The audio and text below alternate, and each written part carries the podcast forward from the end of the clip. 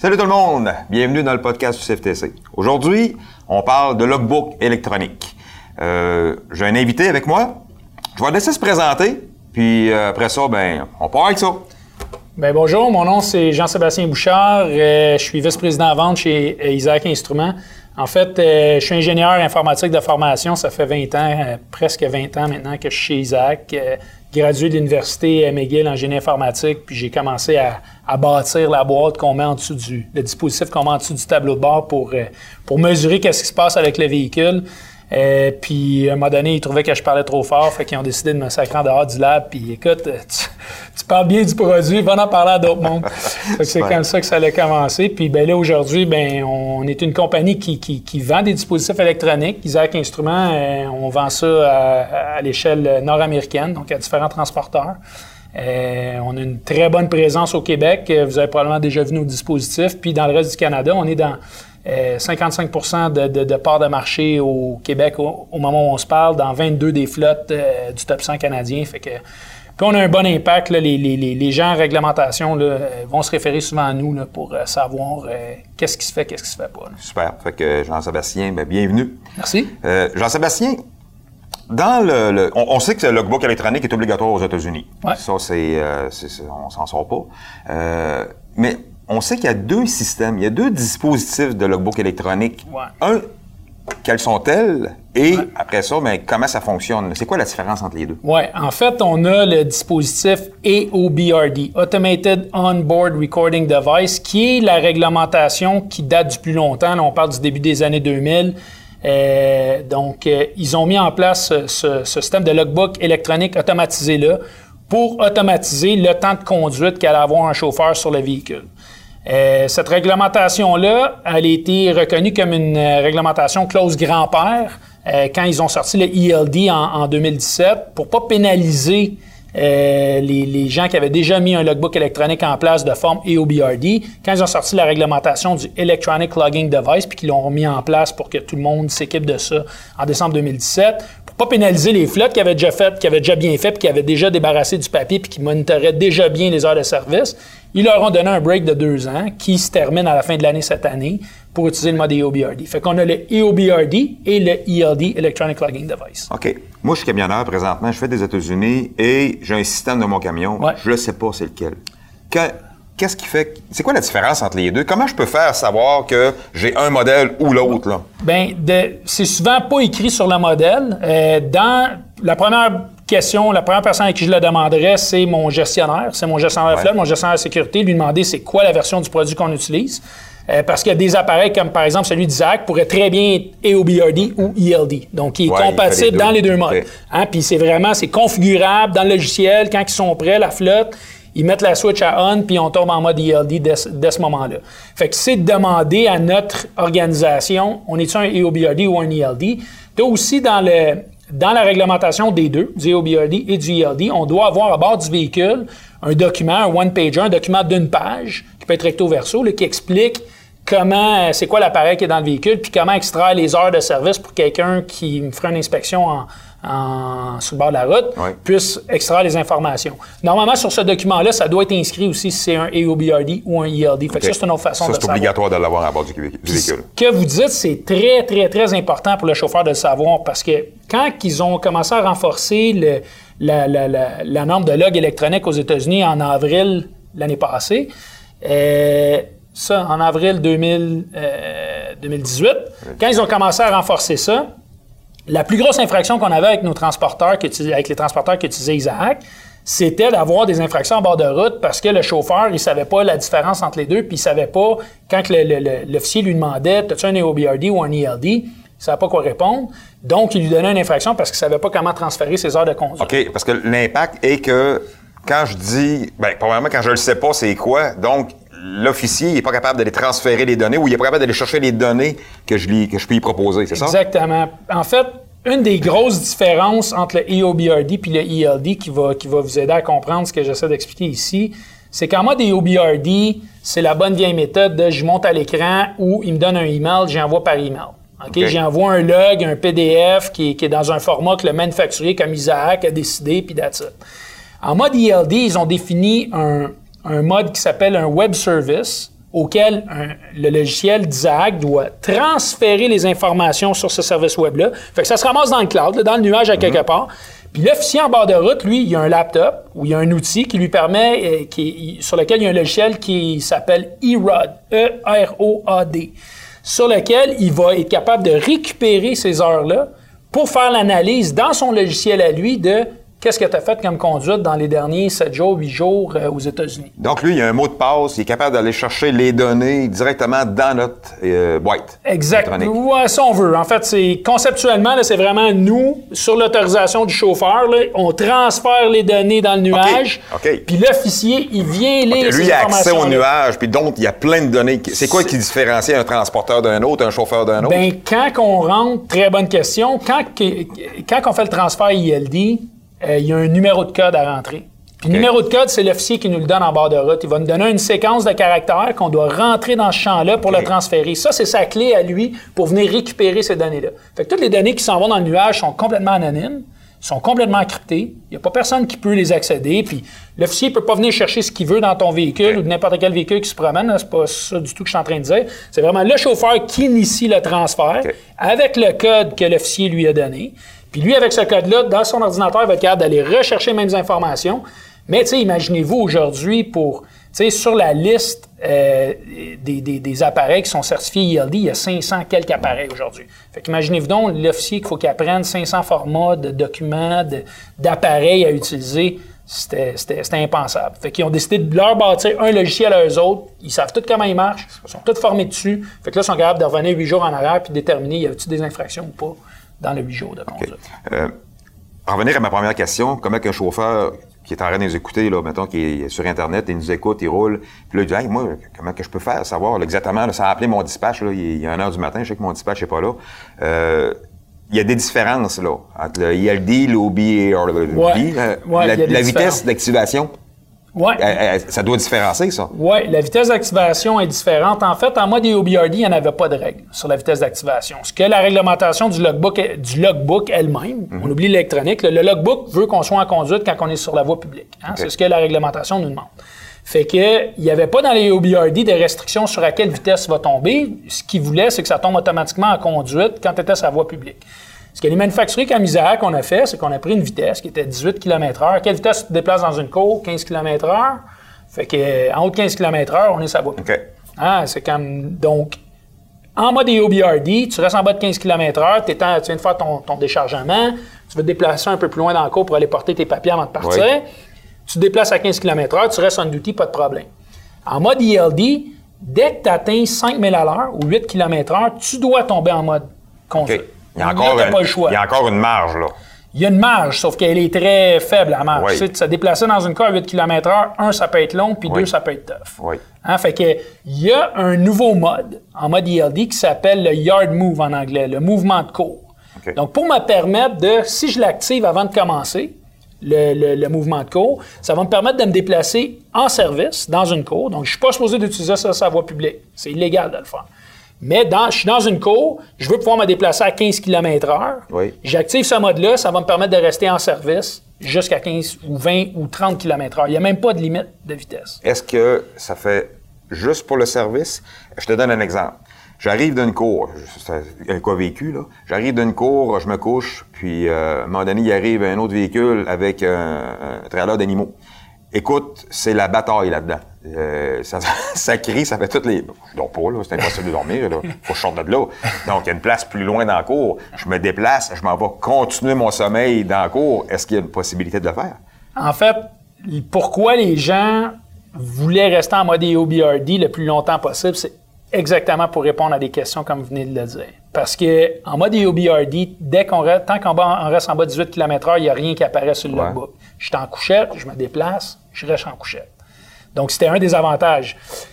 En mode ELD, dès qu'on va frapper le 5000 à l'heure, on va tomber en conduite ou, à l'alternative, il faut se mettre en mouvement de cours. Mais je me mets en mouvement de cours, je tombe en duty. Fait que je viens quand même de briser mon 10 heures. Hein? Ben je suis aux États-Unis, je veux faire mon 10 heures consécutif. Je viens de briser mon 10 heures. Là, c'est quand il est minuit, je suis là depuis 7 heures, j'ai déjà 5 heures de fête. Hey, je, ne peux pas partir à 5 heures du matin, je peux rien que partir à 10 heures du ben matin. Fait qu'aujourd'hui, ce qu'on doit faire en mode ELD, c'est mettre une remarque dans notre logbook Puis quand on va se faire intercepter en bord de route, expliquer c'est quoi qui s'est passé. Évidemment, ça demande une explication, ça demande un jugement du, de l'officier sur le bord de la route qui ne va pas toujours aller en notre faveur. C'est pourquoi il y a beaucoup de clients qui ont resté en mode EOBRD le plus longtemps possible en attente de la modification des heures de service qui, là, devrait arriver avant la fin de l'année, mm. euh, qui est envoyée au Congrès à Washington. Donc, euh, je ne sais pas, euh, ça a passé dans les nouvelles dans, dans, le dernier mois. Donc, il y a une modification qui s'en vient sur les heures de service. Puis, un des points de la modification, c'est justement de pouvoir splitter ta couchette, comme on peut le faire au Canada. Hein? Donc, après 5 heures, tu pourrais te remettre à conduire puis, te puis arrêter un peu plus tard pour finir ton 5 heures pour avoir ton 10 heures dans ta journée. Donc, ça, c'est quelque chose qui va rendre beaucoup plus flexible l'utilisation du IRD. Puis je vous dirais que ceux qui ont eu la chance d'être en mode EOBRD, c'est un peu ça qu'ils attendaient, d'être capable de faire ça. Mais, euh, ben, pour, pour régler un peu la situation que je parlais tantôt, là, à part que de prendre notre téléphone, filmer la, la, la, la fameuse euh, tempête qui se passe à côté de nous, puis filmer l'heure, filmer le. Ben c'est ça, c'est de se documenter. Des preuves, tu mets des preuves. Se documenter le plus possible pour quand l'officier va te poser des questions, mais tu vas être capable de, de, justifier ton point, puis, puis de prier, puis d'espérer ben qu'il va te comprendre. Mais là, là, on est en train de réapprendre à travailler. Alors, ah, ça, c'est un peu ça, c'est de la nouveauté, donc on, on s'ajuste au fur et à mesure. Exact. Mais avec tout ça, euh, ça va tout s'en venir au Québec, ça, ces lois-là? En fait, euh, au Canada, tout ce qu'on a parlé là, ouais, tout ce qu'on a parlé là, Québec, Canada, c'est complètement accepté. Donc tout le monde est, tout le monde encourage ça, même je mm-hmm. dirais euh, l'utilisation du log électronique euh, au Canada. les réglementations provinciales se sont toutes bien adaptées pour supporter les signatures électroniques et tout ça. Fait que à ce niveau-là, on est tout correct. Maintenant, ce que tout le monde attend, puis j'imagine c'est de là que vient votre question, c'est est-ce qu'on va avoir un IAD au Canada? Ouais. Fait qu'effectivement, c'est quelque chose qu'on a vu paraître dans Gazette 1, donc euh, pour consultation publique euh, en janvier, euh, en début d'année. ils ont recueilli des commentaires. suite à ces commentaires-là, on s'attend à ce qu'ils nous envoient dans la Gazette 2, entre la mi-mai et la mi-juin, la réglementation qui serait finale. Donc, Isaac, de notre côté, comme je disais un peu plus tôt, on est souvent consulté pour des, des éléments comme ça. On a, on a, beaucoup de clients qui utilisent notre produit, fait qu'ils veulent être sûrs qu'on ne va pas mettre nos clients dans le trouble avec un règlement qu'on ne sera jamais capable de faire. Fait qu'ils nous, nous, envoient la réglementation technique, puis ils disent ça, les gars, est-ce que vous allez être capable de faire ça? Les gars, les faits, ils vont être capables de faire ça. Donc, on leur donne nos commentaires, on leur dit, regarde, ça, ça va être difficile, ça, ça va être facile. Bref, le but, c'est d'en arriver à une solution le plus vite possible. Fait que, il y a un an et demi, ils nous ont envoyé la première version de ce qu'ils voulaient passer en règlement. On leur a donné des commentaires, ils ont fait des ajustements, ce qu'on a vu apparaître dans Gazette 1 en début d'année. Suite aux commentaires qu'ils ont reçus dans Gazette 1, ils ont recontacté des manufacturiers comme Isaac, ils ont recontacté avec les modifications qui ont été apportées par les commentaires recueillis pour être sûr qu'on est capable de faire ça. En leur donnant ces réponses-là, c'est là, qu'on a eu un bon.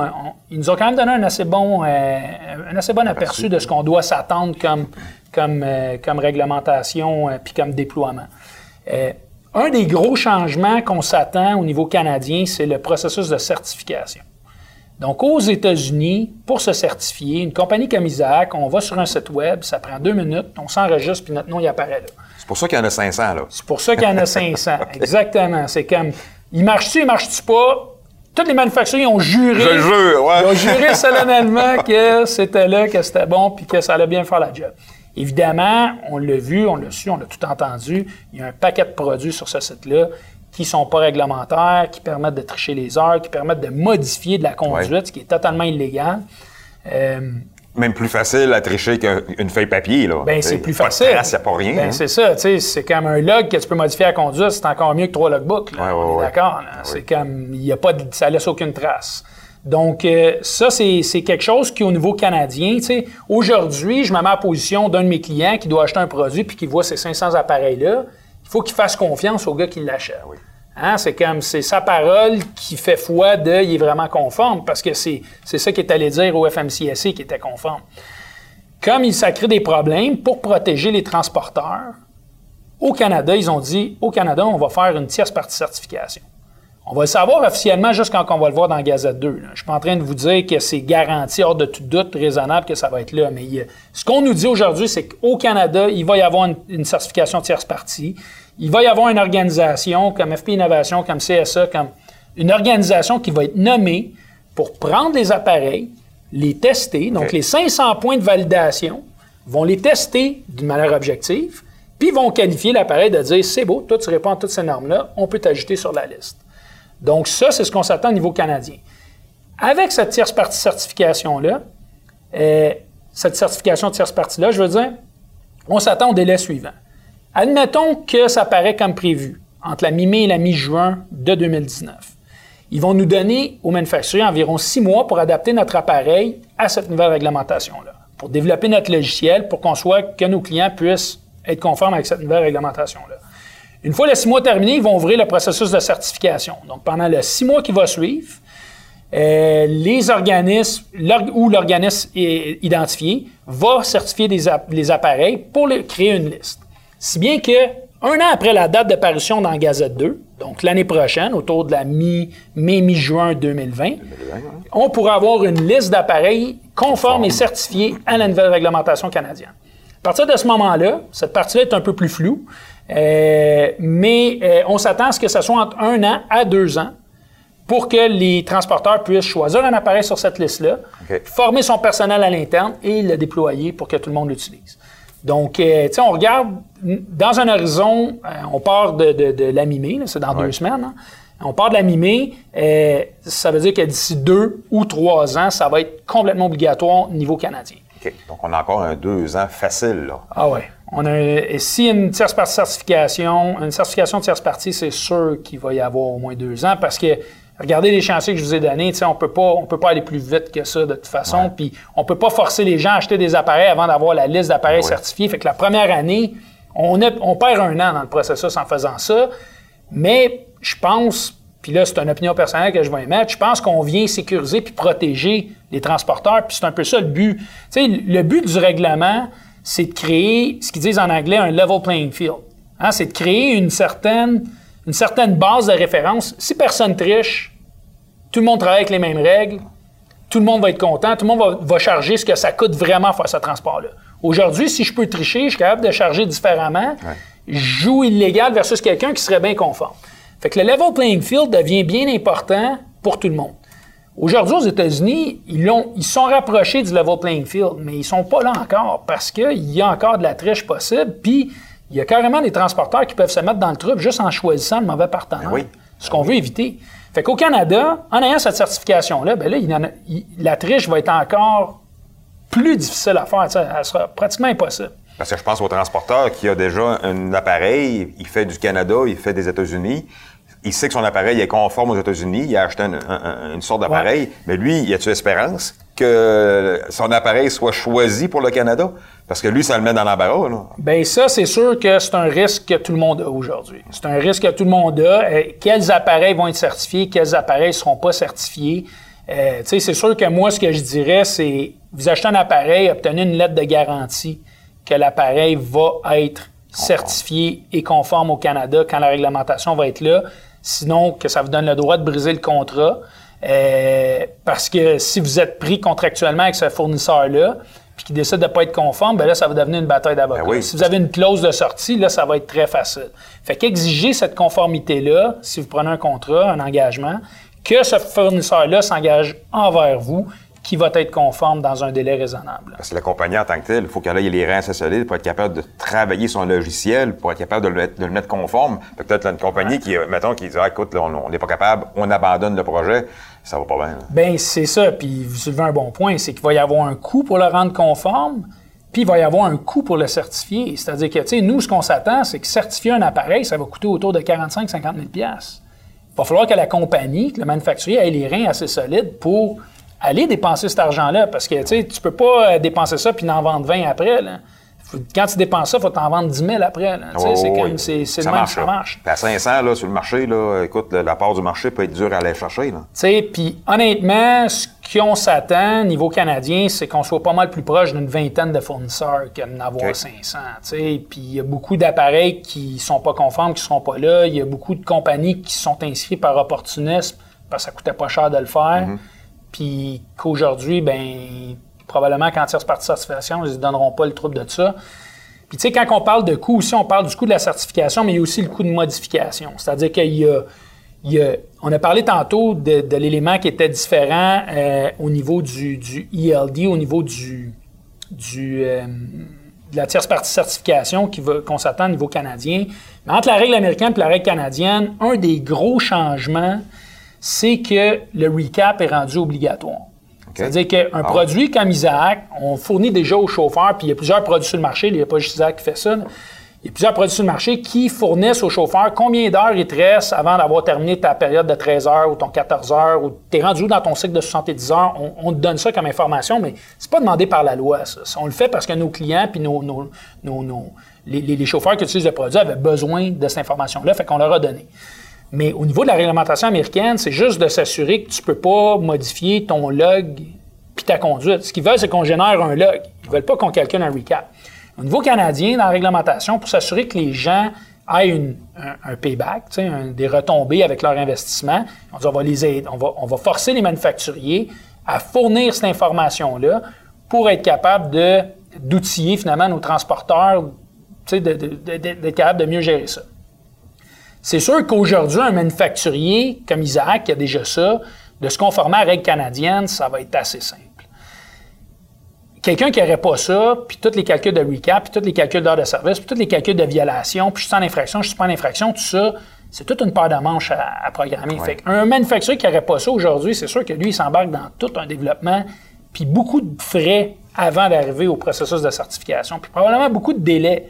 Fait que, la période d'un an que je vous ai mentionné, c'est comme six mois de développement, c'est pas long. C'est vite passé. fait que six mois de développement, c'est pour quelqu'un qui est déjà proche de la ligne d'arrivée, qui irait juste à croiser cette ligne-là. Tu me dis quoi tantôt? Euh, on parlait de réglementation. Tu me dis quoi? La, réglementation a été appelée à changer. Est-ce que vous avez eu euh, des, feedbacks un peu à savoir si la réglementation canadienne va, ah, on, parle des heures de service, va changer un peu? Va-tu s'enligner un peu plus vers celle des, États-Unis? Bien, en fait, au niveau de la, réglementation des heures de service canadienne, il n'y a rien qui a été mentionné par rapport au changement aujourd'hui. Maintenant, c'est sûr que c'est une question qu'il faut que l'industrie se pose, pas dans trois ans, maintenant. Tu sais, aux États-Unis, là, c'est rendu le running gag. C'est qui qui va avoir la prochaine exemption? Parce que les heures de service n'étaient pas bien adaptées. Puis tout le monde euh, travaillait avec un, logbook qui peut se modifier, ou tu sais, pas tout le monde, mais tu sais, beaucoup, beaucoup de monde réussit à s'organiser pareil malgré que la réglementation n'était pas bien adaptée. Là, aujourd'hui, maintenant qu'on renforce ça avec un logbook électronique de type ELD, Bien là, tout le monde lève la main et dit là, c'est rendu impossible. Écoute, on est plus capable de faire nos chargements. J'ai des animaux vivants, ça marche plus. Ah j'ai ci, j'ai ça. C'est comme tout le monde a une bonne raison de dire que ça fonctionne pas. Fait que c'est sûr que là, ils sont en train d'adresser le problème en modifiant ces heures de service-là. Puis on s'attend, comme je disais tout à l'heure, c'est au Congrès que ça soit publié avant fin de l'année, on l'espère.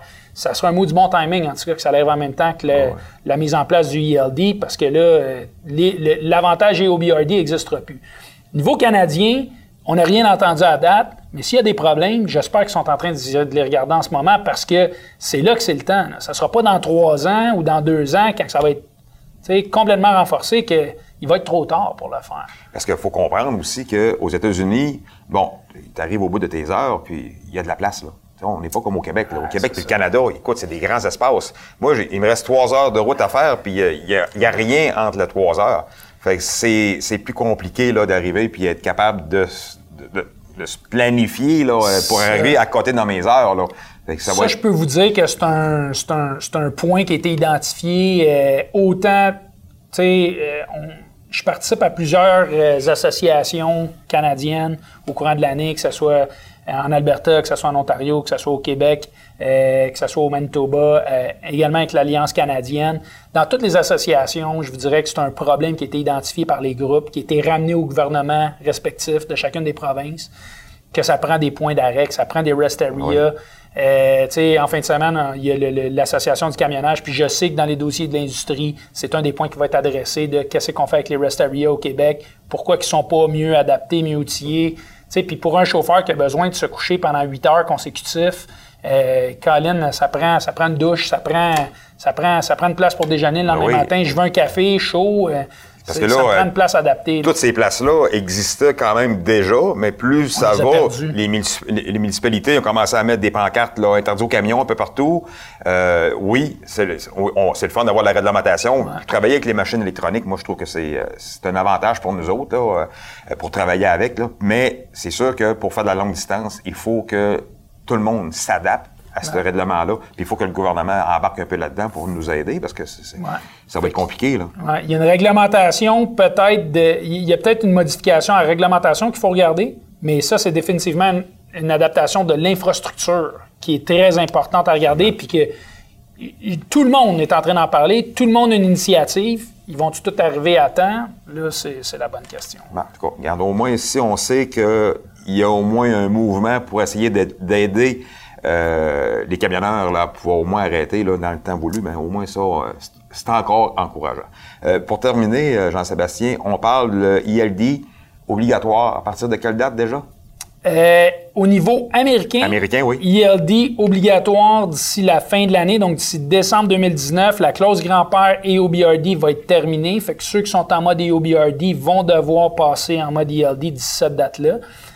Pour un client, puis là, je peux pas parler pour tous les manufacturiers parce que je connais pas euh, nécessairement, je, ne peux pas pointer du doigt n'importe quel, euh, euh, tous les appareils qui sont, qui sont, qui sont disponibles. Mais du côté d'Isaac, c'est vraiment juste, c'est vraiment juste une configuration. L'appareil qui est dans tous les camions, de tous les transporteurs qui utilisent notre produit, quand ils sont prêts, ils mettent une switch on dans le logiciel, c'est une configuration, boum, ils tombent niveau ELD. Parfait. Maintenant, c'est sûr que ma recommandation, quand les clients me posent la question, attendez pas à la dernière minute il y a une partie formation à prendre en considération. Oui, il faut se le mettre en main, là. Il faut se le mettre. Euh, il y a des changements au niveau du comment je transfère mes données en bord de route. Il y a le changement qu'on a mentionné tantôt qui est euh, la vitesse à laquelle, euh, à laquelle je conduis, à laquelle je vais tomber en conduite, qui va changer, qui est maintenant à 5000 à l'heure, 8 km h Il y a le yard move à apprendre, puis pas oublier de se mettre en yard move si je peux me déplacer. Parce qu'en mode ELD, là, on peut plus modifier de la conduite. Il n'y a aucune modification de conduite possible. Tout reste là. C'est comme c'est très, très, très important de s'assurer que c'est bien fait. Fait que ça, c'est important. Fait que merci beaucoup, euh, Jean-Sébastien. Fait que, ben, pour tout le monde, écoutez, euh, on sait que la réglementation américaine euh, va changer, donc on faut se mettre à jour. on sait aussi que les logbooks pour côté canadien, c'est pas tout de suite, mais ça s'en vient. Fait que si vous voulez partager euh, le podcast pour qu'on ait au moins euh, le plus de monde d'informer là-dessus. Fait que faites-les, euh, gênez-vous pas. Puis nous autres, ben, on s'envoie dans un prochain podcast. Bye. Merci, bonne journée.